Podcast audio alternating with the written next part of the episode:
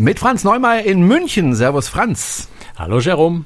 Und mit Jerome Brunel in Horb am Neckar. Und wir haben heute, tata, einen Studiogast, nämlich Stefan Wintermeier. Stefan Wintermeier betreibt auch einen Podcast, heißt reisepassnummer.de und der ist in Koblenz. Servus Stefan, hallo. Hallo Jerome, hallo Franz. Servus. Und äh, wir haben einen ganz bestimmten Grund, dass wir dich eingeladen haben, weil du hast ein bisschen so, ich will es jetzt nicht als Problem bezeichnen, aber doch eine Diskussion mit deinen Usern auf deinem, äh, auf deiner Webseite und der Franz hat auch eine Diskussion mit seinen Usern auf seiner Webseite. Hintergrund ist, ihr wart beide unterwegs. Äh, Stefan, du warst äh, wo genau? Ich war auf den Malediven. Ach, auf den Malediven und der Franz war unterwegs mit der Europa 2, also mit dem super Luxusschiff. Auf Wo warst Kanaren. du unterwegs? Auf den Kanaren. Auf den Kanaren. So, und ähm, die Frage war einfach, kann man denn zu Corona-Zeiten eigentlich ähm, das verantworten, ähm, zu reisen? Äh, wo wir doch hier in Deutschland Lockdown haben und, und, und so weiter. Franz, wie war das bei dir? Also ähm, zunächst mal, du bist auf das Schiff gegangen, da gab es, glaube ich, noch keinen Lockdown, also nur den, den kleinen Lockdown und du bist dann aufs Schiff gegangen und währenddessen ist dann der große Lockdown gekommen oder wie war das bei dir? Ähm, nein, ich glaube, ich muss gerade überlegen. Ja, klar, genau. Also ich bin äh, während des Lockdowns dann wieder zurückgekommen, wobei natürlich auch vorher schon klar war, dass der kommt. Also das jetzt, ich kann jetzt mich nicht rausreden und sagen, na, ich wusste ja noch nicht, was da kommt und da war noch alles gut vorher. Nein, das war vorher schon klar, dass da natürlich was kommt. Die waren die Kanaren, das stand auch im Raum, dass da vielleicht schon eine Reisewarnung, Risikogebiet werden könnte, obwohl die Zahlen da noch wirklich moderat waren, gerade im Vergleich zu Deutschland. Also mir war schon bewusst, was ich da tue und wo ich da hinfahre ähm, und dass ich überhaupt reise zu solchen Zeiten. Ähm, und genau das deswegen habe ich es ja vorher bei mir auf dem Blog auch schon äh, thematisiert. Also ich habe einen eigenen Beitrag dazu geschrieben, wo ich meine Argumente, meine, meine äh, Punkte aufgeschrieben habe, die mich dazu bewogen haben, mich zu entscheiden, es eben tatsächlich zu tun, weil ich es für unproblematisch halte, aber da werden wir im Anschluss noch ausführlich drüber reden. Ähm, und habe diese Diskussion mit Absicht angestoßen mit den Lesern, natürlich auch in dem Wissen, dass da vielleicht die eine oder andere Gegenstimme kommen wird. Mhm. Stefan, wie war das bei dir? Ich bin inkognito gefahren. Also ich habe das äh, das Problem, was beim Franz aufgetaucht ist auf der Webseite, das, darauf hatte ich gar keinen Bock. Äh, mir war klar, dass viele Menschen das anders sehen als ich und ich kann das absolut verstehen. Also das ist nicht so, dass ich da sage, irgendwie, da muss ich jetzt für kämpfen, sondern das kann ich absolut verstehen, dass man das anders sehen kann. Und äh, ich hatte da keine Lust drauf, ähm, vielleicht sogar noch während der Reise mich da ähm, jeden Tag mit auseinanderzusetzen. Ich habe diese Entscheidung gefällt. Ich habe das, ich habe dann eine Risikoabwägung gemacht und ähm, ziehe dann mein Ding durch und ähm, mache dann auch keine Live-Berichterstattung, sondern ich bringe meinen Podcast darüber wahrscheinlich im Februar, März raus. Mhm. Genau deswegen habe ich den Beitrag vorher geschrieben. Also vielleicht hätte ich ihn zwei, drei Tage früher schreiben sollen, nicht erst am Tag vor der Abreise. Aber ich wollte eben auch dann keine Live-Berichterstattung machen, um nicht während dieser Live-Berichterstattung, wo es ja eigentlich darum geht, wie schön Teneriffa ist und wie toll es ist, auf dem TD auf 3600 Meter oben zu stehen und so weiter, ähm, auf solche Beiträge wollte ich dann nicht, äh, was bist denn du für ein Arsch und gehst jetzt auf Reisen Antworten haben, sondern ich wollte möglichst die Reise und diese Diskussion voneinander trennen. Deswegen habe ich das vorher gemacht bin dann, ich, ich bereue es gar nicht, dass ich es gemacht habe, auch wenn die Diskussion heftig geworden ist und, und auch sehr unsachlich leider geworden ist. Das ist das, was mich ein bisschen frustriert und enttäuscht, dass die Leute sich nicht mehr mit den Argumenten auseinandergesetzt haben, sondern einfach nur noch draufgedroschen haben.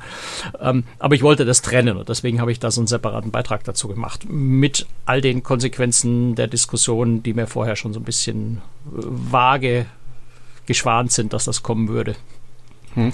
Bei solchen Diskussionen, ich habe mir die Diskussion vor der Sendung natürlich angeschaut und durchgelesen, die war in der Tat ganz heftig. Äh, muss ich ganz ehrlich sagen, Franz, da, da würde ich persönlich anders rangehen, als du das tust. Du lässt ja sehr viel stehen. Ich bin immer der Meinung, also wenn ich zum Beispiel in Facebook-Diskussionen habe, ähm, dass ich einfach sage, also passt mal auf, diese Facebook-Seite Jerome Brunel, das ist meine Seite, das ist sozusagen mein Wohnzimmer. Und wenn du dich in mein Wohnzimmer begibst, dann bist du Gast auf meiner Seite und wenn du bei mir Gast bist, dann benimmst du dich. Du kannst eine andere Meinung haben als ich, du kannst äh, wirklich auch argumentieren, aber wenn du anfängst, mich zu beleidigen oder mir Dinge zu unterstellen, die einfach nicht stimmen, fliegst du einfach raus. Weil du würdest auch, wenn du bei mir im Wohnzimmer stehst und mich da beleidigst, rausfliegen. So benimmt man sich nicht. Und das würde jetzt um, übersetzt auf deine Seite heißen, wer, wer sich nicht benimmt, also wer anfängt beleidigend zu werden oder Unterstellungen dahin schreibt, der wird einfach kommentarlos gelöscht. Ähm, ich habe diese Vorgehensweise gelernt von Holger Klein, der damit sehr, also ist auch ein Podcaster, der mit, der mit sehr, sehr viel zu tun hatte in der Vergangenheit und der damit eigentlich nicht mehr zu tun hat, weil die Leute auch inzwischen wissen, wenn ich mich da nicht benehme, fliege ich halt raus und werde auch gesperrt und dann war es das mit der Diskussion. Ja? Wie ist es bei dir denn, Stefan? Äh, wie handelst du das? Ich habe auf der Webseite gar keine Kommentarfunktion, weil ich okay. ich sehe da keinen Sinn drin. Also wer mit mir diskutieren will, der kann mir gerne eine E-Mail schreiben, da freue ich mich auch drüber. Ähm, der kann auch gerne mit mir über Twitter oder Facebook öffentlich kommunizieren, also so, dass andere an der Diskussion teilnehmen können, freue ich mich auch drüber. Aber äh, meine Webseite, da veröffentliche ich einen Podcast und Geschichten dazu und das ist für mich ein reines Senden. Das ist keine Diskussionsplattform. Diskussionsplattformen gibt es, wie gesagt, auf Twitter und Facebook technisch viel bessere. Und ähm, das ist meine Entscheidung, das habe ich schon vor Jahren so gemacht. Also ähm, diese ganze Diskussion oder diese Diskutiererei ist ja äh, kein neues Phänomen. Und ähm, wenn ich mir, ich habe mir gestern Abend auch nochmal das angeguckt, was ähm, beim Franz auf der Webseite los war. Also diese, diese Heidi ist mir besonders ins Auge gestochen. ich glaube, wenn der Franz die Heidi deaktiviert hätte, also den Account deaktiviert hätte, dann wäre das noch weiter explodiert. Also das ist, ähm, da sind die Fronten so hart aufeinander ge äh, getroffen ähm, und da wurde so, also von der Heidi aus so emotional auch argumentiert, ähm, die hat ja, ja auch, glaube ich, nicht argumentiert, sondern nur vorgeworfen. Ja, das stimmt. Entschuldigung, falsches Wort. Äh, ja. Und die hat ja an einer Stelle sogar äh, gesagt, wurde jetzt mein Kommentar schon gelöscht. Also da war das ja schon im, im Raum, dass ähm, hm. der Franz ähm, äh, eine Zensur betreibt. Und das ist ja ganz, ganz schlimm dann an der Stelle. Und äh, das ist ein, äh, nach meiner Ansicht nach ist das ein Kampf, den man ja nicht gewinnen kann. Ähm, das ist der Grund, warum ich also diese absichtlich diese Kommentarfunktion bei mir nie integriert habe auf der Webseite. Hm. Vielleicht, vielleicht bevor wir das vertiefen, das habe ich ehrlich gesagt am Anfang vergessen, wir sollten vielleicht noch ein paar Wörter zu deinem Podcast sagen, weil nicht jeder kennt den. Reisepassnummer.de. Worum geht's denn in deinem Podcast? Ich nehme mal an, es geht ums Reisen. Das ist, das ist ein ganz helles Käppchen, das sehe ich schon. Ja. Ähm, also das ja, hat der, meine Mama auch immer gesagt. Ja, also der Podcast heißt Reisepassnummer, die Webseite heißt reisepassnummer.de, auf Twitter und so überall Reisepassnummer. Ich veröffentliche Features, also Reisegeschichten. Ähm, angefangen hat das, lustigerweise meine erste Folge war eine von der äh, Queen Victoria. Da bin ich äh, von äh, England aus nach Hamburg gefahren und hatte ein Mikrofon dabei und habe dann äh, einen Podcast dazu gemacht. Ähm, der ist aber aus heutiger Sicht so schlimm, dass ich ich traue mich gar nicht mehr den anzuhören. und seitdem nehme ich auf geschäftlichen und auch privaten Reisen immer mein Mikrofon mit und mache dann daraus äh, Features. Äh, und mein Ding ist halt, dass ich die ganzen O-Töne vor Ort habe und dass ich mir dann auch immer einen Guide nehme, der mir das alles erklärt und ähm, dieses, äh, dieses Gefühl des, ich will nicht sagen Hörspiel, aber ich will den Hörer mitnehmen. Ich will nicht im Studio sitzen und nur einfach erzählen. Gut, das unterscheidet Konzept, dich dann ja. wahrscheinlich auch, auch, auch von vielen anderen Podcasts, weil man muss ja eins sagen, es gibt ja viele Podcasts, die sich mit dem Thema Reisen ja, äh, an die Öffentlichkeit wagen. Deine Besonderheit ist also viele O-Töne, viele Geschichtchen und so weiter, ne? Genau, also äh, müssen wir nicht drum rumreden. Reisepodcast gibt's ja wie Santa Meer. Also Reiseblogs, mhm. Reisepodcast, das ist ja pff, also, das macht ja fast jeder. naja, gut. Wir wollen nicht übertreiben, aber es machen natürlich viele, klar. Weil es aber auch ein Thema ist, was viele Menschen interessiert hat. Merkst du jetzt, äh, jetzt in Corona-Zeiten, dass, dass, dass weniger Leute dich hören oder weniger Leute auf deine Seite gehen oder hat sich das nicht verändert? Weil im Moment Reisen ist ja schwierig. Im Moment Reisen ist schwierig. Ich habe eher mehr Hörer. Also 2020 war ein gutes Jahr. Ich glaube, wie für viele Podcasts. Also das ist ja kein, kein Phänomen, was jetzt nur bei mir so ist. Ich habe aber mein Programm geändert. Ähm, ich habe in 2020 mehr Reisen in Europa. Also ich war in Österreich, ähm, ich habe viel in Deutschland gemacht ähm, und vorher war ich äh, Florida, Südafrika und so weiter. Also kann gar nicht weit genug weg sein, so ungefähr. Und jetzt habe ich tatsächlich äh, dieses Jahr so ein paar Sachen gemacht, wo ich gesagt habe, gut, andere Bedingungen, Corona, dann fahre ich mal nach Bremerhaven oder mache eine Wattwanderung. Also die Wattwanderungsfolge, die ist super gut angelaufen. Äh, ähm, und mhm. das ist dann, da habe ich quasi aus äh, Zitronen Limonade gemacht. Franz, wir wollen mal an den Anfang einsteigen. Womit wir ja immer wieder zu tun haben, ist äh, ein Vorteil, ähm, das wirklich sehr, sehr oft kommt, ist, naja, der Franz geht auf ein Schiff, der muss dafür nichts bezahlen und dann kann er sich da hinsetzen und kann einen Cocktail schlürfen nach dem anderen. Das Unterhaltungsprogramm kann er dann sich anschauen und äh, sich dabei gemütlich zurücklehnen und äh, Essen im Restaurant kriegt er auch noch äh, einfach so. Das ist doch keine Arbeit. Ja, gut, ich meine, das, das haben wir ja schon ab und zu mal ein bisschen ja. thematisiert. Ich habe es im, im Blog auch schon oft thematisiert. Äh, da will ich gar nicht mehr groß was dazu sagen. Wer einfach da sitzt und neidisch ist auf einen Job von jemand anders, der ist immer noch in diesem alten deutschen kalvinistisch-preußischen äh, Denken verwurzelt, dass Arbeit immer nur grausame Maloche sein muss, die auf keinen Fall Spaß machen darf. Und je mehr man sich quält, desto wertvoller ist der Beruf. Am besten noch nichts verdienen, weil sobald man was verdient, ist man ja äh, schon Bonze und das ist auch wieder böse. Also das ist so, so ein ganz, ich habe jetzt ein bisschen übertrieben, aber das ist so dieses, dieses im Kopf sitzende Denken, was ganz oft da ist. Und sobald man jemanden sieht, der Spaß am Job hat und dann vielleicht auch noch was macht, was man selber auch gerne machen würde, dann ist der Neid da und, und dann kriegt man solche Argumente. Ich lasse das inzwischen an mir abtropfen. Ich habe keine Lust mehr drüber nachzudenken. Es ist mein Job. Ich mache sehr viel Arbeit an Bord. Also äh, Füße hochlegen kommt auch auf einer längeren Reise kaum vor, weil ich Interviews führe, Fotos mache, recherchiere, Fakten prüfe. Ähm, da ist so viel Arbeit dahinter und das ist nicht bloß acht Stunden wie die Leute oder sechseinhalb Stunden Kurzzeitarbeit wie zu Hause mit Tarifvertrag, sondern da bin ich äh, ja 18 Stunden im Dienst und zwischendrin versuche ich verzweifelt noch fünf, sechs Stunden zu schlafen, damit ich am nächsten Tag wieder fit bin. Äh, es macht Spaß, aber es ist anstrengend und wer das nicht sehen will, dem kann ich leider nicht helfen. Mhm. Stefan? Ich habe mir, wie ich mich im, vorbereitet habe auf, die, auf, die, auf diesen Podcast, habe ich mich ernsthaft gefragt, wie der Franz überhaupt damit Geld verdienen kann. Weil ähm, der ist mhm. sieben Tage unterwegs, jetzt bei dieser Europa 2, sehe ich das richtig? Waren das sieben Tage? Wir waren fünf, vier Nächte. Okay. Und wenn er das, wie oft kannst du das im Monat machen? Zweimal oder maximal drei Monate, äh, dreimal, oder? Ja, ich mache so 100, maximal 120 Tage im Jahr, also so ja. ein Drittel des Jahres, aller, allerhöchstens, also eher ein bisschen weniger. Und das ist ja, ja, das muss jeder erstmal lohnen. Also ich, ich empfinde, ich habe da extreme Hochachtung vor, weil äh, man kann ja jetzt nicht äh, nachher für einen Artikel äh, dazu, äh, keine Ahnung, eine Million Euro verlangen. Also äh, da, ja, da, da, kommt nachher ein, in, in Artikel raus und wahrscheinlich ein Podcast und ein Blogbeitrag und so weiter, aber das Geld verdienen wirst du wahrscheinlich mit den, äh, mit den Artikeln.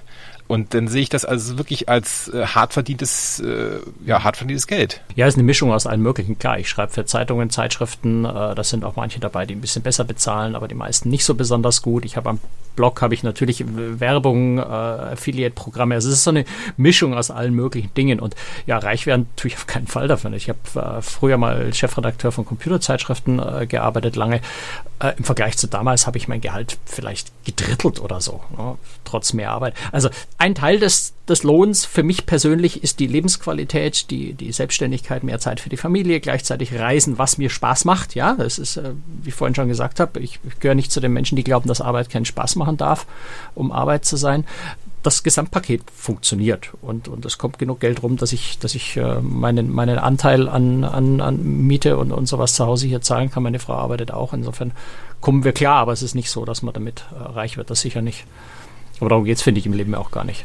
Ja, und man hat ja auch, also so ging es mir zumindest, erinnerst dich, ich war auf äh, der Mein Schiff 2 damals als Privatier unterwegs, also selber bezahlte Reise, ähm, ganz normal als Passagier und hatte aber vorher Kontakt aufgenommen mit der Reederei, hatte gesagt, ich würde gerne ein paar Interviews machen, habe ich auch gemacht mit dem Kapitän, mit dem Hotelmanager und so weiter und so weiter. Und selbst wenn man jetzt gerade nicht damit beschäftigt ist, ein Interview zu machen, hat, beschäftigt man sich ja dann doch innerlich damit. Habe ich die Akkus geladen? Funktioniert das Gerät? Äh, wann ist der Termin? Oh, ich habe noch eine halbe Stunde. Dann sollte ich vielleicht langsam in die Kabine runtergehen, meine Sachen holen und so weiter. Man ist dauernd irgendwie damit beschäftigt und kann das dann nicht wirklich genießen. Also einfach sagen, okay, jetzt genieße ich meine Reise, sondern es ist tatsächlich so, man beschäftigt sich immer irgendwie irgendwo damit und ähm, ja, das nicht ganz, ähm, ja, es ist halt einfach Arbeit. Punkt. Ja. Und, und es ist ja gar nicht diskutieren. Und es ist ja auch hm? so, dass ähm, es, man wird ja nicht immer und überall bevorzugt. Also ich habe die jetzt gerade auf den Malediven die Erfahrung gemacht, dass dann, wenn quasi rechts ein zahlender Kunde ist und links steht man selber, dann wird der zahlende Kunde freundlich bedient und ja. links wird dann gesagt, na, was machst du denn hier? So ungefähr. Also ich übertreibe das jetzt ein bisschen, aber ich habe schon oft mir gedacht, hm, es wäre jetzt viel, viel angenehmer, wenn ich einfach ganz normal gebucht hätte und ganz normal bezahlt hätte. Äh, dann wäre ich jetzt schon fertig. Ja. Und äh, Also es ist nicht so, dass man da den roten Teppich ausgerollt bekommt. Das, man hat natürlich Möglichkeiten, die ich auch selber sehr schätze, also Gespräche mit Leuten, wo man vielleicht sonst nicht so einfach drankommen würde. Ähm, das sehe ich als, als, als, als äh, großen Vorteil. Aber ähm, es ist nicht so, dass man da von morgens bis abends den roten Teppich ausgerollt bekommt. Also man definitiv nicht. Nee, also ich meine, jetzt auf die Reise bezogen, wir haben als Pressegruppe, es waren acht Journalisten an Bord, äh, wir haben Ausflüge gemacht, die jetzt nichts zusammen mit den anderen Passagieren waren. Das ist keine Bevorzugung, sondern wenn ich als normaler Passagier mich in den Bus setze, dann fahre ich mit dem Bus überall rum, äh, bin in der Gruppe, ich habe nicht die Zeit, zum Beispiel die Fotos zu machen, unterwegs ein Interview zu führen mit, mit einem Einheimischen oder so. Das heißt, ich kann auf dem normalen Ausflug schlicht meine Arbeit nicht so gut machen, wie der Leser es erwartet, weil der Leser erwartet natürlich, dass ich von jeder Sehenswürdigkeit ein tolles Foto habe. Der normale Passagier, dem reicht, wenn er zum Fenster rausguckt, um dieses wunderbare Panorama zu sehen. Das zum Fenster rausgucken reicht mir aber nicht, um meinen Lesern dieses Foto zu präsentieren. Ich muss aussteigen dazu dazu. Und ähm, da sagen dann viele, naja, jetzt hast du aber Sonderbehandlung bei den Ausflügen. Ja, aber nicht, nicht weil es eine coole Sonderbehandlung ist, sondern weil es die einzige Möglichkeit ist, wie ich meinen Job machen kann. Also das, das, da wird einfach viel falsch verstanden und, und, und, und äh, interpretiert und, und deswegen habe ich auch gar keine so große Lust mehr, das immer und immer und immer wieder zu erklären. So. Und, und jetzt ist es ja so, jetzt kommt ja noch dazu, dass dann eben Corona über uns gekommen ist und dass der Lockdown dann gekommen ist, dass tatsächlich in Deutschland zurzeit zwischen 700 und 900 Menschen jeden Tag sterben, ähm, dass wir alle im Lockdown sind, dass also es geht mir ja auch nicht anders. Ich bin Lehrer und äh, ja, ab dem 16. waren wir nicht mehr in der Schule, vorgezogene Ferien. Jetzt könnte man natürlich sagen, yeah, ihr Lehrer, ihr habt wieder Ferien. Ähm, ganz so ist es nicht, weil ich muss mich dann natürlich um mein Kind kümmern zu Hause. Ich kann auch nicht raus, wie alle anderen auch. Ich sitze auch von früh bis spät zu Hause und bleibe da auch zu Hause, außer zum Einkaufen alles nicht schön, während ihr dann, ihr zwei, ich zeige jetzt mal den Finger bewusst auf euch, ihr zwei schöne Reisen macht und, und das genießt. Aber man muss dazu sagen, äh, auch dieses Reisen, was ihr jetzt zurzeit macht, ist ja auch nicht so, wie es vorher war, sondern das ist deutlich schwieriger geworden. Ich fange vielleicht mal mit dem Stefan an. Wie hast du dich denn auf diese Reise vorbereitet? Also erstmal habe ich mich gefragt, wie ist das Risiko? Und meine Situation zu Hause ist, ich habe zwei schulpflichtige Kinder und eine Frau, die auch Lehrerin ist. Und wenn die abends aufs Handy gucken, dann haben die im Durchschnitt fünf Risikokontakte auf der Corona-Warn-App. Wenn ich abends aufs Handy gucke, ich arbeite im Homeoffice, dann habe ich null.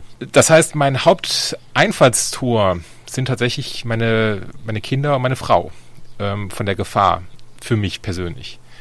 Was natürlich absolut okay ist, weil Kinder müssen in die Schule und äh, meine Frau ist ja Lehrerin, fertig. Also die hat genau das gleiche Problem andersrum, was ich habe. Ähm, dann habe ich mir überlegt, okay, was ist jetzt der, das Problem auf der Reise? Ich sitze in einem Flieger mit über 200 anderen Leuten. Ähm, jetzt die Klimaanlagen sollen alles ausfiltern, aber gehen wir jetzt mal den Worst Case durch. Ähm, dann habe ich äh, nicht 200 beliebige Leute, sondern habe ich 200 Leute, die alle einen PCR-Test gemacht haben. Das ist eine Situation, die habe ich nirgendwo anders hier bei mir in Koblenz. Also wenn ich in den Supermarkt gehe, dann habe ich da nicht 20 andere Leute, die auch einen PCR-Test gemacht haben, sondern habe ich da 20 Leute, wo ich überhaupt nicht weiß, was die haben. Und natürlich können die sich zwei Stunden vorher angesteckt haben, keine Frage. Aber prinzipiell sind das schon sehr traumhafte Bedingungen in diesem Flugzeug durch diese Testerei. Auf den Inseln, also ich war zwei, auf zwei Inseln, momentan kann man als Tourist auf den Malediven nur zwei Inseln besuchen oder zwei Ressorts. Da ist es auch so, dass natürlich jeder, der da hinkommt, ist getestet. Die ganzen Mitarbeiter sind getestet. Das ist auch wieder, das ist fast wie in einem Labor. Ähm, die Mitarbeiter tragen alle Masken von morgens bis abends. Ähm, die Gäste in dem einen Resort mussten keine Masken tragen ähm, und in dem anderen Resort mussten sie Masken tragen, wenn es zum Buffet ging oder im Restaurant. Also im Großen und Ganzen mit der Ausnahme des Flughafens in Male, der aber sehr gut durchlüftet ist, sehe ich, habe ich ein sehr geringes Risiko gesehen in dieser Reise. Das Einzige, was ich mich gefragt habe, okay, ist es okay, dass ich jetzt anderen Leuten eventuell einen PCR-Test wegnehme? Aber das sah ich jetzt nicht so, weil ich habe mich äh, bei dieser Firma in Frankfurt am Flughafen testen lassen. So wie ich das sehe, nehmen die keine Tests für andere weg. Das, aber das war die einzige moralische Frage, die ich mir gestellt habe, äh, ob das okay ist. Und ansonsten fühlte ich mich von der Sicherheit her tatsächlich besser als jetzt äh, hier in Koblenz, wenn ich zum Edeka gehe. Franz, wie war das bei dir? Du hast ja auch schon zig Tests inzwischen wohl gemacht, oder? Ich, ja, ich habe so ein bisschen aufgehört zu zählen. Ich glaube, ich habe insgesamt vielleicht so 10, 11 Tests hinter mir inzwischen, weil ich halt auch ist, glaube ich, meine siebte Reise jetzt in Corona-Zeiten gewesen. Und ich, ich meine, es ist ja ganz ehrlich, mein Stefan wird es nicht anders gehen wie mir. Ich gehe ja nicht aus Mutwillen auf Reisen, weil ich mich unbedingt anstecken will, sondern wenn ich Bedenken hätte jetzt, was die Infektion angeht, würde ich nicht reisen. Also äh, ich mache es, weil ich der Überzeugung bin, äh, so wie Stefan ja im Wesentlichen geschildert hat, das ist bei mir nicht groß anders. Kanaren verlangen auch einen PCR-Test, das heißt, alle Leute in dem Flieger äh, sind getestet. Ich habe, ich bin da übervorsichtig. Ich habe wirklich, wenn ich zu Hause die Wohnung verlasse, setze ich eine FFP2-Maske auf und die setze ich ab, wenn ich auf dem Schiff in meine Kabine gehe. Zugebe, in diesem Mal habe ich sie zwischendrin nochmal zwei Minuten abgenommen, um eine Kleinigkeit zu essen, weil der Flug nach, zu den, zu den Kanaren ist dann doch mit, mit viereinhalb Stunden plus davor und danach Flughafen, Anreise und sowas ein bisschen länger. Aber ich schütze mich selber, ich schütze mit der FFP2-Masken andere sehr effizient. Äh, die Leute sind alle getestet. Über Hygienekonzepte auf Kreuzfahrtschiffen haben wir schon gesprochen. Da ist, das ist, glaube ich, zweifelsfrei. Das ist einfach eine exzellente Umgebung. Wenn man noch die Europa 2 dazu nimmt, das ist ein Schiff, wo sonst schon wenig Leute auf großem Raum sind. Jetzt ist nochmal äh, nur die Hälfte oder 60 Prozent bei voller Auslastung. Du triffst kaum jemanden an Bord, der dir näher als zwei Meter kommt, sodass du quasi auch an Bord nahezu null Risikobegegnungen überhaupt hättest, abgesehen davon, dass die Leute alle getestet sind, auch wenn natürlich da immer ein bisschen was durchrutschen kann, ist keine Frage. Das Land selber, die Kanaren, hatten zu dem Zeitpunkt noch sehr, sehr niedrige Infektionsraten. Äh, jetzt im Moment sind sie ja wieder Risikogebiet äh, seit 20. Dezember. Das aber auch sehr begrenzt auf einzelne Inseln. Ne? Gran Canaria steigt so ein bisschen allgemein. Auf, Lanzarote, äh, auf, auf Teneriffa waren es vor allem Pflegeheime, die die Zahlen in die Höhe getrieben haben. Auf äh, Lago Remera ist es vor allem eine Fußballmannschaft, die sich angesteckt hat und dadurch die, die, die Inzidenz von 10 auf 130 hat steigen lassen. Ähm, also auch an Land ist dort das Infektionsrisiko drastisch niedriger als in Deutschland. Und was noch dazu kommt, und das ist was, was mich echt frustriert hat beim Zurückkommen nach Deutschland wieder. Äh, es gilt dort eine allgemeine Maskenpflicht, auch im Freien, überall. Und die Leute halten sich ultra penibel dran. Also das, was wir immer so als Vorurteil den Spaniern gegenüber, na, schlampig, oberflächlich, Manjana schert sich um nix. Genau das Gegenteil. Jeder hat auf der Straße immer und überall die Maske auf, egal ob wer anders in der Nähe ist. Viele haben FFP2-Masken. Wenn du in den Aufzug einsteigst und hinterher kommen Leute, dann strengeln die sich nicht noch dazu, sondern warten einfach fünf Minuten, bis der nächste Aufzug kommt. Also unglaublich sorgsames, respektvolles, rücksichtsvolles Umgehen miteinander dort. Und ich bin über Frankfurt nach München zurückgeflogen, was keine Direktflüge an dem Tag gab. Ähm, kaum bin ich in Frankfurt im Flughafen am Land, siehst du die ganzen, Na Entschuldigung, wenn ich da etwas deutlicher werde, die ganzen Nasenpimmeldeppen, die Idioten, die die Maske unterm Kinn tragen, die Leute, die meinen, sie müssten nur sich selbst schützen und Masken mit, äh, mit, mit Ventil tragen. Ähm, es hat sich auch vom Flughafenpersonal, vom Airline-Personal niemand drum geschert, dass diese Leute mit ihrem Ventil oder mit den äh, Masken unter der Nase dann im Flieger saßen ich habe mich unendlich viel sicherer und wohler gefühlt auf den Kanaren als wieder zurück hier. Und das fällt mir echt schwer zu verstehen, wenn mich jemand dafür kritisiert, äh, dass ich auf Reisen gehe, wenn ich äh, für die Allgemeinheit ganz sicher keinerlei Risiko darstelle. Erst recht, wenn ich im Ausland bin und erst gar nicht da bin, um zum Risiko beizutragen. Also ich sehe das, Franz, ich sehe das ein bisschen differenziert, aber ihr könnt mir ja gleich sagen, ob ihr das vielleicht auch in die Richtung seht. Ähm, ich finde es völlig, ich persönlich rede immer von mir, äh, finde es völlig in Ordnung, wenn ihr eurer Arbeit nachgeht. Und äh, das wird ja auch übrigens in der Corona-Verordnung auch ausdrücklich gesagt. Wer zur Arbeit geht, ähm, der darf das auch, der muss nicht zu Hause hocken. Also der Weg zur Arbeit ist völlig in Ordnung und äh, ist ja eigentlich wurscht, ob ich jetzt zur Schule fahre zur Arbeit oder ob ich eben auf ein Schiff fahre zur Arbeit. Arbeit ist Arbeit. Ähm, das ist das eine. Also ich finde das völlig in Ordnung, dass ihr das macht. Ähm, ich bin mir nur nicht ganz sicher, ob äh, normale Menschen, die also das zum Vergnügen machen, also die eine Reise zum Vergnügen machen, ob die das in der heutigen, in der jetzigen Zeit tun, ob das ob das legitim ist, weil natürlich ist es so, du kannst dich schützen und klar, aber natürlich ist das Risiko immer noch am geringsten, wenn du, so wie ich jetzt, zu Hause hockst. Na genau, das würde ich eben bestreiten. Das würde ich eben genau bestreiten. Das, was Stefan vorhin auch gesagt hat. Du gehst ja nicht nicht raus. Du gehst zumindest mal zum Einkaufen. Du fährst vielleicht mal zum Arzt mit der Straßenbahn, U-Bahn, äh, mit einem Bus. Gut, du machst es vielleicht mit dem Auto, mit einem wunderschönen Elektroauto. Also es ist ja nicht so, dass du zu Hause null Kontakte hast. Ja, das äh, glaube ich, finde ich schwer. Das, das, der zweite wichtige Punkt dem Zusammenhang, glaube ich, ist, du hast das richtige Wort verwendet, legitim. Also es, es ist eine moralische Frage, es ist keine rechtliche Frage, weil rechtlich gibt es kein Reiseverbot. Ich darf reisen. Na, also das finde ich auch immer sehr schwierig, dass die Leute dir dann vorwerfen, du würdest irgendwie gegen Regeln verstoßen.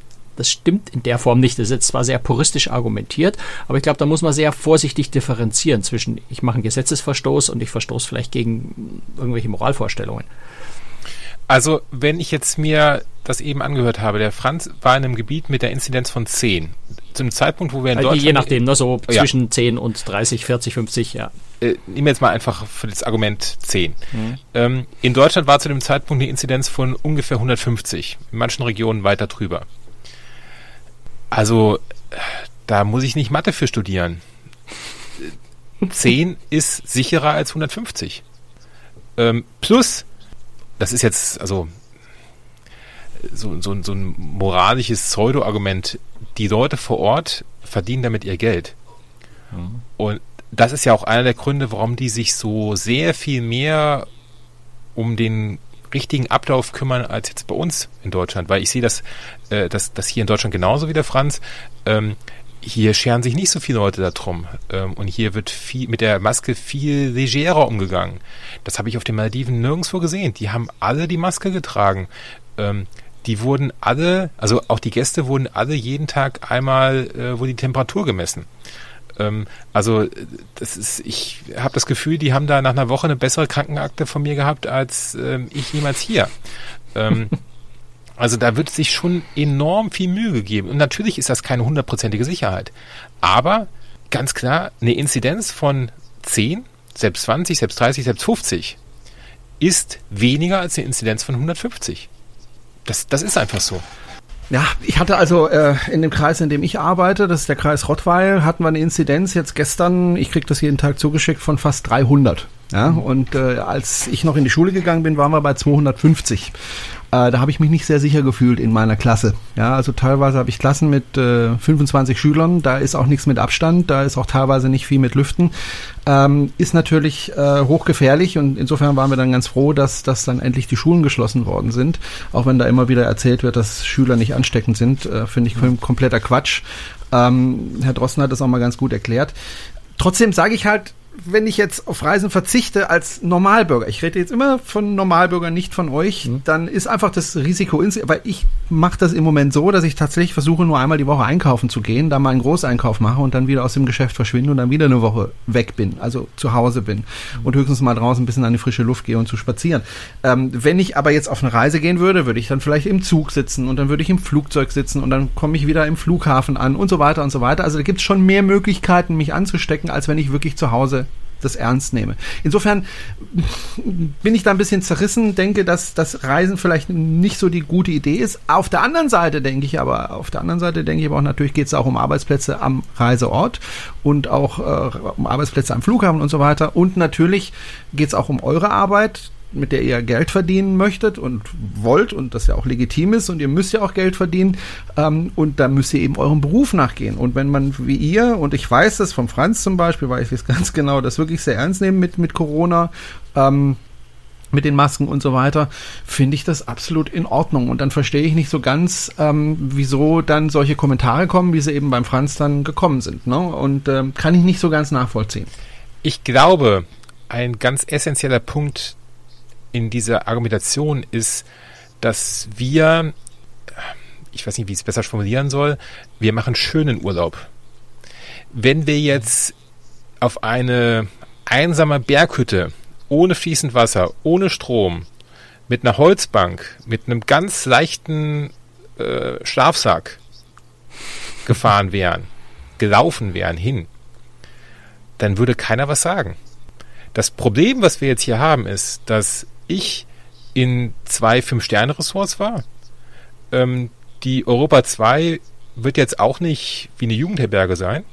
Nee, also ist auch äh, in, den, in, den, in den Guides typischerweise als das beste Kreuzfahrtschiff der Welt klassifiziert, ja. Ja. Luxus, und, Ultraluxus. Super Luxus. Und ich glaube, das ist ein ganz wichtiges Problem dabei in dieser ganzen Diskussion. Also wenn ich jetzt sagen würde, ähm, ich ziehe jetzt für drei Monate auf eine Nordseeinsel, weil da eine niedrige Inzidenz ist, dann würde wahrscheinlich keiner was sagen. Wenn ich jetzt sage, ich ziehe jetzt drei Monate auf die Malediven, weil da eine niedrige Inzidenz ist, dann würde jeder sagen, boah, muss das denn sein? Also das also und da werden so verschiedene Sachen miteinander ähm, verknüpft in der Argumentation. Ähm, und ich kann es verstehen. Ähm, wir sind alle nur Menschen, man, man vermischt das, aber es, ähm, es ist nicht fair. Und ähm, aus meiner Sicht, wenn ich jetzt einen Podcast mache über, äh, nehme an, äh, ne, also auf den Malediven gibt es keine Jugendherbergen, aber es gibt natürlich da einfache, ähm, also ganz, ganz einfache Unterkünfte. Ähm, auch da, wenn ich jetzt, darüber kann ich keinen kein Podcast machen. Das, das, dafür interessiert sich dann einfach keiner. Die Leute wollen wissen, okay, wie ist der Urlaub auf einem, in einem schönen Resort, auf einer schönen Insel? Dann muss ich mir das angucken. Gut. ja gut, ich habe mir natürlich schon den Vorwurf eingefangen, warum ausgerechnet jetzt die Europa 2? Es gibt auch, auch andere Schiffe. Zum einen haben die Leute dann sich einfach mit mir nicht beschäftigt, sondern hauen einfach platt drauf, weil ich war ja auf den anderen Schiffen überall. Das heißt, ich habe ja auch große Massenmarktschiffe mir angeschaut. Das heißt, jetzt war einfach mal ein Luxusschiff an der Reihe, um die gesamte Palette der Kreuzfahrtschiffe abzubilden, die zurzeit Wobei, du warst fahren. ja schon mal auf der Europa 2. Ja, vor, vor, vor, vor fünf Jahren, vor fünf, sechs ja. Jahren. Also äh, da, seitdem ist das Schiff dreimal umgebaut worden. Na, also das muss man schon auch regelmäßig, auch die anderen Schiffe, in der MSC Grandiosa war ich erst äh, zur, zur Taufe Ende November 2019, also bin jetzt dann wieder drauf gewesen im August. Äh, man muss da ja auch am Ball bleiben, ne? Re regelmäßig drüber. Ähm, die und, und das, das ist, ich glaube, da ist ganz viel, das Wort Neid ist. Doch, ist, sagen wir es nochmal. Dann sag ich's, Franz. Naja, ich, ich, ich, ich möchte gar nicht so Hause. Franz. Ich sitze ja. zu Hause, Franz, ich bin im Lockdown, man sagt mir, ich soll nicht raus. Und dann kommt der Franz daher und sagt, ja, ich war auf der Europa 2, hab da lecker gegessen, hab da mir tolles Showprogramm mhm. angeschaut, hab tolle Städte gesehen. Und dann kommt da noch der Stefan um die Ecke und sagt, ja, ich war auf den Malediven und das ist so wunderschön und das Meer ist so schön ja, blau aber du könntest ja auch. warm. Also, wenn du willst. Durchsichtige Böden, wo ich das Meer unter mir sehen kann und was weiß ich, was man alles sehen kann. Da sitze ich schon ein bisschen zu Hause und denke mir, hm, ich will auch dahin. Und dann kriegen sie es auch noch bezahlt und dann kriegen sie auch noch, noch Geld dafür. Ne, Geld dass sie das dafür. machen. Also Geld kriegt ja, also dafür von den Reedereien. Du verdienst halt damit. Geld. Ja, also du naja. verdienst damit naja, aber du könntest Geld, ja auch. Also, und Europa 2 ist zurzeit auch echt günstig. Also da gibt es so 2 für 1 Angebote und sowas. Also wenn Europa 2, dann ist es zurzeit so günstig wie nie zuvor. Ähm, immer noch teuer, zugegebenermaßen. Ne? Also je nachdem, wie viel Geld man eben hat. Ähm, aber die, die, das, das Entscheidende, was ich in diesem Argument irgendwie nicht nachvollziehen kann, ist so diese Vermischung zwischen einerseits du gefährst, also unterschwellig, du gefährdest die Gesundheit anderer Menschen durch deine Reisen, mal per se, diese Unterstellung, da haben wir ja vorhin schon drüber gesprochen, dass es, ja. glaube ich, nicht so ist, aber nehmen wir mal an, ne, das ist die Unterstellung. Und dann auch noch auf die Luxusschiff. Was hat es miteinander zu tun und was würde es besser machen im Hinblick auf die Gefährdung, die ich angeblich ausübe, wenn ich stattdessen auf ein Massenmarktschiff mit viel, viel, viel, viel mehr Passagieren gehen würde, ähm, wo potenziell die Ansteckungsgefahr etwas größer ist. Auf einer Europa 2, die hat normalerweise Platz für, lass mich nicht lügen, 514 Passagiere. Äh, diesmal waren 200 knapp 280, glaube ich, an Bord. Also es ist so die Grenze 60 Prozent, hat, hat Hapag-Lloyd als Auslastung äh, definiert. Ähm, da ist so viel Platz, auch zwischen den Tischen. Ne? Auf einem MSC-Costa-Schiff, da waren die Abstände zwischen den Tischen gerade mal so, dass eben diese zwei Meter eingehalten sind, weil mehr Platz ist da einfach nicht, um so viele Leute dann unterzubringen. Ähm, dort ist, ist viel, viel, viel mehr Platz zwischen den Tischen. Ich habe, wenn man wenn es genau nimmt, habe ich nahezu keine Berührung zu anderen Passagieren näher als zwei Meter. Das findet da einfach nicht statt. Also ansteckungsrelevant, so der Definition nach, ansteckungsrelevante Begegnungen gibt es quasi überhaupt keine. Beim Ausflug im Bus was anderes, ne, aber am Schiff selber äh, Ding. Und insofern ist diese Vermischung auch so komisch. Einerseits zu sagen, äh, du gefährdest uns, auf der anderen Seite ausgerechnet auf diesem Schiff. Nein, gerade auf dem Schiff ist die Gefahr ja noch geringer. Also mhm. echt schwierig. Und weil, warum ich vorhin gesagt habe, ich möchte den Begriff Neid ungern verwenden. Ich glaube, das ist kein direkter Neid, der da bewusst aus den Leuten spricht. Das ist eher so, so, so ein unterschwelliges Gefühl. Und dieses unterschwellige Gefühl, das ist schwierig, was ich da mache. Das war mir schon vor der Reise auch klar. Deswegen habe ich auch diesen Beitrag geschrieben. Deswegen habe ich es thematisiert ähm, und zum, zum Gespräch, zur Diskussion gestellt. Das, was mich frustriert hat, ist, die Leute nicht auf meine Diskussion und meine Argumente eingegangen sind, sondern mir einfach platte Vorwürfe gemacht haben, die eher so aus einem emotionalen Unwissen heraus über die, über die Sachlage äh, schwadronieren und mir quasi die Schuld der ganzen Welt auf die Schulter laden, äh, die Boshaftigkeit des Journalismus insgesamt und, und ich weiß nicht was alles auf mir abladen, noch ein bisschen Klassenkampf, die bösen Bonzen auf der Europa 2 mit ihrem Champagner sind ja sowieso verwerflich und einer hat den Steuerhinterziehungen vorgeworfen, also wo ich mir denke, was kann denn nicht dafür? Also erstens keine Ahnung, ob die Leute auf der Europa 2 jetzt mehr Steuern hinterziehen, wie die Leute bei, bei AIDA oder TUI Cruises. äh, Finde find ich völlig absurd, das in diesen Zusammenhang zu bringen. Ja. ja. Stefan, als, als, als diese Corona-Welle kam und als du dann so langsam realisiert hast, wie ernst es wird, was hast du damals gedacht? Ähm, oh Gott, mein Podcast geht jetzt im Bach runter oder was ging da in dir vor? Hm. Willst du eine ehrliche Antwort? Das ist ein bisschen, Selbstverständlich. Das, das wird ein bisschen tiefgründiger. Ähm, bei mir ist es noch ein bisschen komplizierter. Ich habe ähm, heute genau vor einem Jahr ähm, habe ich äh, eine Krebstherapie angefangen ähm, und ähm, bin die Therapie war zu Ende im Februar sowas. Alles gut, aber ähm, ich habe tatsächlich ein höheres Risiko, wenn ich erkranken würde, als andere. Ähm, das heißt, für mich hat das Ganze tatsächlich noch eine, eine größere Tiefe. Und jetzt für den Podcast ist es natürlich schwierig. Also der Podcast hatte gerade so ein bisschen Geschwindigkeit aufgenommen. Und äh, bei diesen Sachen ist das Momentum natürlich unheimlich wichtig. Und auch die Regelmäßigkeit ist unheimlich wichtig. Also ich versuche, einen Beitrag pro Monat zu machen. Und das ist in diesem Feature-Format sehr, sehr schwierig. Also ich, ich habe allein an dem, an der Produktion brauche ich ungefähr fünf Tage für eine Folge. Äh, plus, dass ich dann natürlich auch vor Ort hinfahren muss. Ich habe die Reise und so weiter. Also das ist ein ziemlich großer Aufwand. Ähm, und da habe ich mir dann schon Gedanken darüber gemacht. Bin denn rausgegangen mit der, mit dem Grundgedanken, okay, wenn ich das jetzt schaffe, dann habe ich danach bessere Startvoraussetzungen als alle anderen. Ähm, denn das Thema hatten wir ja schon, Reisepodcasts und Reiseblogs gibt es wie Sand am Meer. Und dann möchte ich jetzt ähm, durch dieses Tal durch und ähm, schauen, dass ich da möglichst gut bei rauskomme und auch bei den, bei meinen Beiträgen, ich, ähm, ich thematisiere Corona nicht, aber ich verstecke es auch nicht.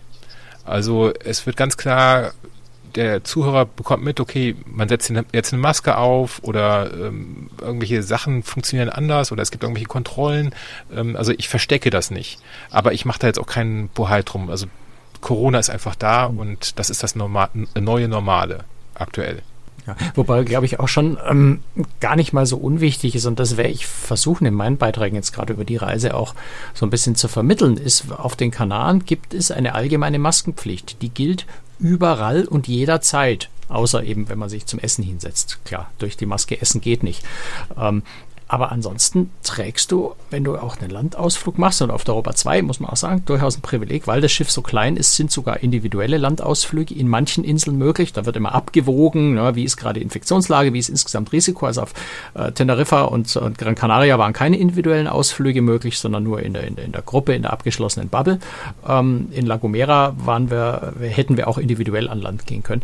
Ähm, aber der entscheidende Punkt ist, ich trage den gesamten Urlaub durch Maske. Ähm, es gibt ganz, ganz viele Leute, die würden das als fürchterlich und unerträglich, da macht Urlaub überhaupt keinen Spaß mehr betrachten. Die Argumente habe ich ganz oft gelesen, kann ich auch völlig nachvollziehen, wenn jemand sagt, mit Maske will ich keinen Urlaub machen, dann bleibe ich eben zu Hause. Ähm, das gehört ja auch äh, dazu. Ich habe äh, sechs Tage lang oder sieben Tage, wie die Reise insgesamt gedauert mit An- und Abreise, ich habe die Maske kaum abgenommen. Also in der Nacht zum Schlafen und zum Essen. Und zwischendrin hatte ich durchgehend Maske an. Ähm, ich weiß nicht, wie beneidenswert das unbedingt ist für Leute, die die Masken ganz fürchterlich finden. Mich stört das Ding nicht. Ich habe kein Problem. Ich habe auch bei der An- und Abreise mit der FFP2-Maske kein großes Problem. Ähm, aber das gehört natürlich auch dazu. All diese Einschränkungen, all diese Limitierungen nimmt man jetzt auch einfach in Kauf, wenn man reist. Und wenn man das nicht mag, ist es auch kein wirklich übermäßig großes Urlaubsvergnügen. Na, selbst mhm. Interviews mit dem Kapitän, da sitzt du dir Maske zu Maske in, in drei Meter Abstand gegenüber und versuchst miteinander zu sprechen. Ist nicht, nicht so einfach. Also mhm. offen, ich, ich möchte kurz was dazu sagen, auf den Malediven ist es tatsächlich ein gutes Stück einfacher. Also mhm. ähm, für mich war es tatsächlich wie ein Paralleluniversum. Die Mitarbeiter tragen alle Masken, mhm. aber wie gesagt, die, die Gäste müssen tagsüber bis auf das Essen keine Maske tragen. Mhm. Und ähm, das ist schon sehr, sehr befreiend. Ähm, also das, das ist tatsächlich ein, ein enormer Luxus. Okay, ich schreibe mir mal auf Malediven, Urlaub. ähm, Stefan, ist schon die nächste Reise geplant? Nee, ähm, es war alles jetzt ziemlich schwierig. Also ich hatte ursprünglich geplant, äh, im Herbst auf, äh, auf die Bahamas zu fliegen. Äh, ein Familienurlaub, das ist das, was wir äh, so alle zwei Jahre machen. Ähm, den mussten wir vier Wochen vorher absagen, weil die British Airways einfach die Flüge storniert hat. Ähm, das war für mich tatsächlich ein, ein, ein Rückschlag, weil das, das, war Familienurlaub. Das hat dann für mich nochmal eine andere, mhm. äh, andere Dimension. Ich weiß nicht, ob das, Franz, bei dir genauso ist, dass privater Urlaub noch anders ist als, als geschäftlicher Urlaub quasi. Nicht, nicht groß, das ist okay. ziemlich ähnlich. Ähm, und äh, dann habe ich dann äh, gedacht, danach gesagt, gar kein Problem. Ähm, ich hatte noch einen Plan B, nämlich Frankreich. Ähm, da hatte ich eine, äh, ein super tolles Programm äh, ausgearbeitet bekommen. Ähm, und äh, wollte dann darüber einen Podcast machen. Das wurde dann tatsächlich am Abend vorher abgesagt, weil dann in Frankreich wow. die Zahlen so hochgegangen sind. Also das war Vorlaufzeit von nicht mal zwölf Stunden. Und dann war, sind wir halt hier geblieben. Und was jetzt als nächstes kommt, kann ich dir gar nicht sagen. Also ich hoffe ein bisschen, dass Frankreich, äh, dass die Lage da wieder ein bisschen runtergeht. Dann ähm, würde ich das gerne mal äh, ausprobieren, weil es auch von mir, von Koblenz, relativ leicht erreichbar ist. Ähm, aber ansonsten ähm, ist das jetzt für mich tatsächlich ähm, themenmäßig ein sehr, eine sehr, sehr schwierige Zeit. Also es ist schwierig, Content zu bekommen. Mhm. Also Frankreich würde ich dir nicht allzu viel Hoffnung machen, weil ich war in, im, im Sommer in der Bretagne und ähm, da sind mir doch die ein oder andere Sachen aufgefallen, nämlich dass zum Beispiel in den Geschäften die Franzosen vorbildlich ihre Masken tragen. Ähm, aber wenn du dann äh, abends durch die Straßen gehst, ähm, siehst du dann halt die Bars, die Cafés und da wird halt dann keine Maske getragen, beziehungsweise da hat man so getan, als wäre es, gibt's kein Corona, ganz eng aufeinander, ganz viele Leute in einem Raum und so weiter, war auch erlaubt. Ähm, aber das fand ich dann etwas befremdlich. Ich bin dann eben nicht in diese Bars und Cafés reingegangen, weil ich mir gedacht habe, also wenn du dich ansteckst, dann genau da. Und so kam es dann auch später in der Bretagne und die Inzidenzzahlen sind ja sehr hoch gegangen in der Bretagne.